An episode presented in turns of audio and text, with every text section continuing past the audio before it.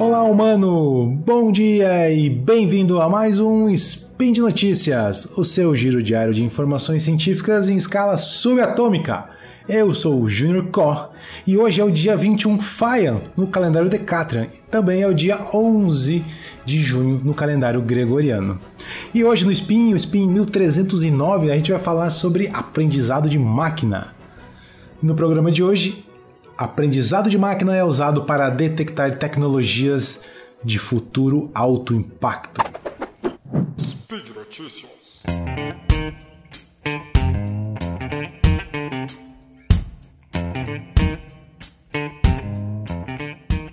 Então é isso. Uma galerinha de pesquisadores lá do MIT desenvolveu um framework, um arcabouço, um esqueleto de uma tecnologia, vamos pensar assim, é, esse framework de uma inteligência artificial que é, que é capaz de sinalizar se uma tecnologia será de alto impacto no futuro. Isso foi feito aprendendo padrões encontrados encontrado em publicações passadas. Vamos entender um pouco mais. Os pesquisadores, é o James Weiss e o Joseph é, Jacobson, é, eles chamaram esse framework de Delphi. Delphi com PH é uma abreviação de Dynamic Early Warning by Learning to Predict High Impact, que seria traduzindo algo como a sinalização dinâmica prematura através do aprendizado de predizer alto impacto. É uma boa tradução, eu acho, mas tudo bem.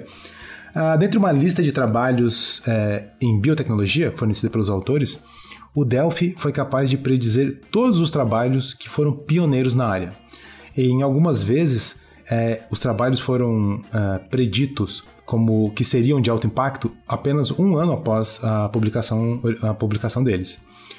Ou seja, o que ele faz é analisar um artigo, entender os padrões dele e predizer se no futuro esse artigo será de alto impacto. É, o artigo pode ter sido publicado, ele vai identificando é, alguns padrões que, como o número de citações, por exemplo, que acontecem após a publicação do artigo. Os pesquisadores falam nosso algoritmo funciona aprendendo padrões da história da ciência e então identifica esses padrões em publicações atuais para sinalizar um possível trabalho de alto impacto. Rastreando como as ideias se proliferam inicialmente, nós podemos predizer o quão provável é elas se espalharem pela comunidade acadêmica de uma maneira significativa. O, os cientistas do, do MIT eles é, usaram o Delphi para identificar 50 artigos recentes, foram publicados recentemente, que deverão, segundo a previsão, apresentar alto impacto até 2023. Uh, alguns dos tópicos desses artigos envolvem nanorobôs de DNA, baterias de alta densidade de energia e também síntese de compostos químicos usando redes neurais profundas. É, basta agora acompanharmos né, é, esses trabalhos para verificar se o Delphi vai acertar. O ponto dos pesquisadores é que o Delphi pode ser uma ferramenta para que outros pesquisadores possam aproveitar melhor o financiamento de pesquisa científica, identificando uh, tecnologias que são, digamos, diamantes brutos, né, ou gemas escondidas, como eles falam, que esses trabalhos que poderiam ser descontinuados em caso, em caso de falta de verba. Ou ainda, entidades que financiam pesquisa, né, como governos e, e entidades filantrópicas, poderiam apoiar a ciência de uma maneira mais eficiente.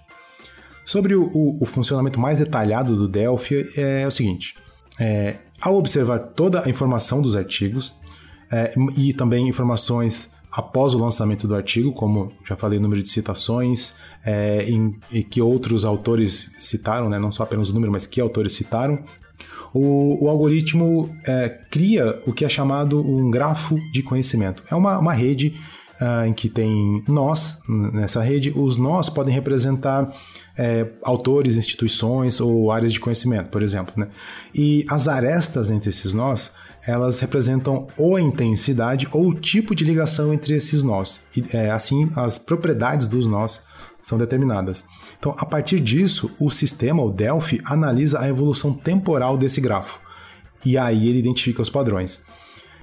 Agora, para determinar uh, o que é um trabalho de alto impacto, dentro desse grafo criado pelo Delphi, os pesquisadores determinaram que esses mais, é, mais de alto impacto são os 5%, os nós que são 5% mais centrais no grafo.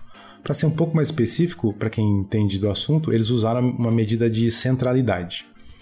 É, bom, O sistema ainda sugere que esses artigos de alto impacto, eles costumam apresentar um comportamento viral fora de suas disciplinas originais.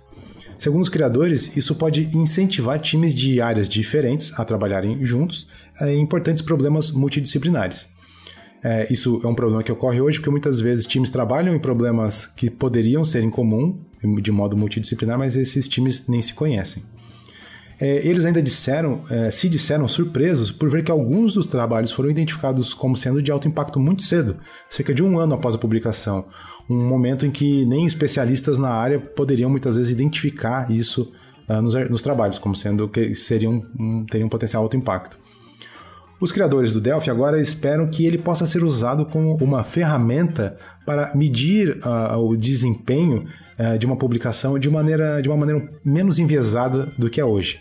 Hoje em dia, muitas vezes se usa apenas o número de citações de um artigo ou o fator de impacto da revista científica em que o trabalho foi publicado. Bom, o que nós temos que nos perguntar agora é que, embora pareça uma boa ferramenta, devemos sempre estar atentos para não cair no mesmo erro de criar um, um método de avaliação que possa ter viés. Por exemplo, se todos os pesquisadores souberem quais são os padrões encontrados nos artigos de alto impacto, com certeza começarão a surgir artigos criados com esses padrões propositalmente, para que eles possam conseguir mais verba. Assim, o sistema vai acabar se tornando ineficiente, pois ele vai acabar influenciando ou fazendo com que os novos dados sejam diferentes dos dados do passado. Ele até pode ser treinado novamente, mas com menos dados e novamente esse efeito vai acontecer. As pessoas vão sempre criar artigos buscando os padrões que já, tem já existem nos artigos de alto impacto. É, bom, e você o que pensa sobre tudo isso? Por hoje é só. É, lembro a todos que o, o link comentado está no post da publicação. Deixe lá também o seu comentário, o seu elogio, sua crítica. É, lembro também que esse podcast só é possível acontecer por conta do seu apoio no patronato do SciCast, tanto no Patreon, no Padrim ou no PicPay. Então, um grande abraço, não esqueça a sua toalha, compartilhe ciência e até amanhã.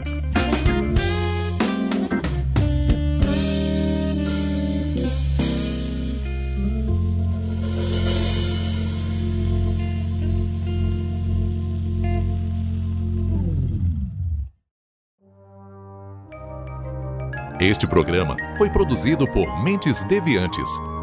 deviante.com.br.